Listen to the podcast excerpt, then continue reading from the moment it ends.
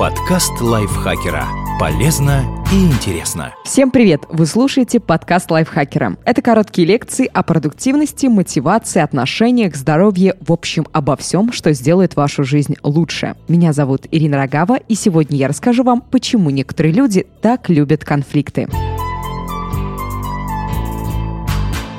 В жизни мы нередко сталкиваемся с беспричинной агрессией и не всегда можем ее объяснить. Один человек в ответ на вежливый вопрос кричит на вас и возмущается, другой издевается, вызывая на конфликт, а третий вообще сразу лезет в драку. Почему они ведут себя таким образом? Почему у одних людей ответ на внешние обстоятельства всегда адекватный, а у других агрессия плещет через край? Как всегда, все дело в мозге. Давайте разберемся, какие процессы делают людей враждебными без очевидных угроз. Как рождается агрессия? Битва префронтальной коры и миндалины. Наше поведение и ответ на внешние обстоятельства регулируют множество мозговых структур. Лимбическая система, включая миндалевидное тело и гиппокамп, отвечают за эмоции – страх, удовольствие, ярость. Они необходимы для выживания, поскольку закрепляют полезное поведение и помогают избегать опасностей. Но иногда эмоции надо тормозить, чтобы адекватно реагировать на внешние обстоятельства. Этим занимаются префронтальная и передняя поясная кора. Они регулируют поведение, прогнозируют вероятность вознаграждения и наказания, подавляют агрессию. Даже если вам хочется отхлестать человека по лицу за то, что он такой тупой, вы этого не сделаете. Префронтальная кора понимает, чем это может закончиться. Реакция человека зависит от того, какая мозговая структура победит, а это, в свою очередь, определяется множеством разных факторов. Почему кора проигрывает? Травмы мозга. У людей с нарушениями некоторых отделов коры мозга отмечают агрессивное и враждебное поведение. Известен случай, когда ответственный рабочий после производственной травмы, которая привела к повреждению орбитофронтальной коры, стал агрессивным и нелюдимым. Конечно, такие случаи встречаются не слишком часто, и человек с травмой вряд ли будет работать в вашей компании. Но если дело касается агрессивного незнакомца, то такая причина имеет право на существование. Недостаток серого вещества. У психопатов и антисоциальных личностей отмечен недостаток серого вещества в некоторых участках коры. Такое структурное нарушение мешает им чувствовать вину и сопереживать, оценивать последствия своих действий и подавлять импульсивное поведение. Нарваться на психопата куда реальнее, чем на человека с травмой головы. Поэтому будьте осторожны. Люди с этим расстройством не только кайфуют от насилия, но и не задумываются о последствиях своих действий. Недостаток серотонина и избыток дофамина. Нейромедиаторы серотонин и дофамин связаны с агрессивным поведением млекопитающих. Например, у крыс в таком состоянии уровень дофамина в мозге повышается до 140%, а уровень серотонина, наоборот, снижается до 80%. Недостаток последнего в префронтальной коре животных вызывает обостренные формы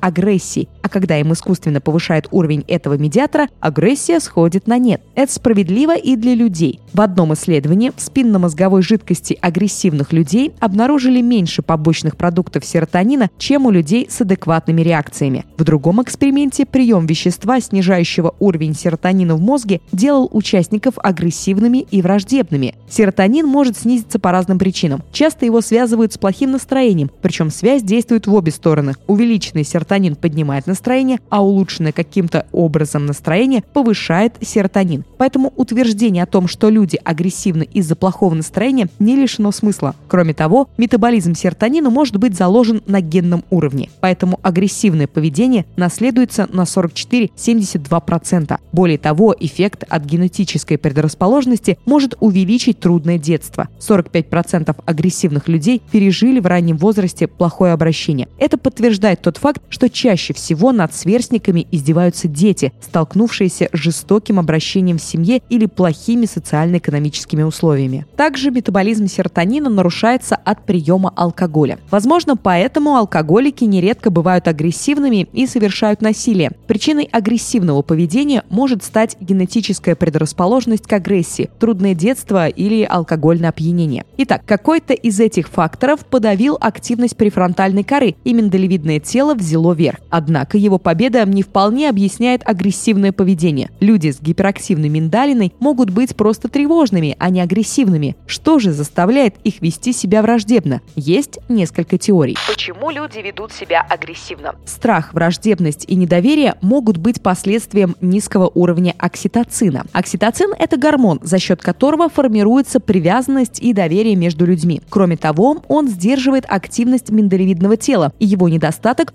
увеличивает шансы на агрессивное поведение. Как известно, объятия увеличивают количество окситоцина. Так что в следующий раз, когда кто-то в баре зовет вас выйти поговорить, попробуйте обнять его. Шутка. Скорее всего, агрессор оттолкнет вас, и драк начнется не на улице, а прямо в баре потому что ему это нравится. Поскольку в агрессивном поведении замешан дофамин, ученые предположили, что агрессия может вызывать удовольствие. Дело в том, что дофамин напрямую связан с системой вознаграждения и играет большую роль в получении удовольствия и формировании зависимостей. Логично предположить, что люди могут подсаживаться на агрессивное поведение и намеренно искать конфликтные ситуации. Более того, исследование обнаружило, что и без того низкий уровень еще больше снижается после победоносного опыта агрессии. Если человек нарвался на драку и победил, его серотониновые рецепторы начали работать еще хуже. Так что после каждого удачного для него конфликта он становится еще немного агрессивнее. Нормальному человеку сложно понять, как можно получать от этого удовольствие. Ведь конфликтные ситуации вызывают столько стресса. Дрожащие руки, холодный пот, ком в горле. В этом мало приятного. Есть одна теория, объясняющая это. Агрессоры просто не испытывают таких чувств. У агрессивных людей отмечен сниженный уровень кортизола, гормона стресса. Недостаток этого гормона не дает активироваться автономной нервной системе, и люди с такими нарушениями специально совершают действия, повышающие возбужденность. Кроме того, за счет сниженного уровня кортизола они чувствуют себя спокойнее, совершая насилие над другими людьми. Если у вас после скандала трясутся руки, то им он принесет лишь легкое, приятное возбуждение. Спасибо большое за прослушивание. Надеюсь, этот подкаст был вам полезен, и вы теперь будете знать, почему некоторые люди так любят конфликты. Не нарывайтесь на конфликт с нами, подписывайтесь на наш подкаст, ставьте нам лайки, звездочки, пишите свои комментарии, пишите, как вы нас любите, потому что мы вас тоже любим. Про конфликты я сейчас пошутила.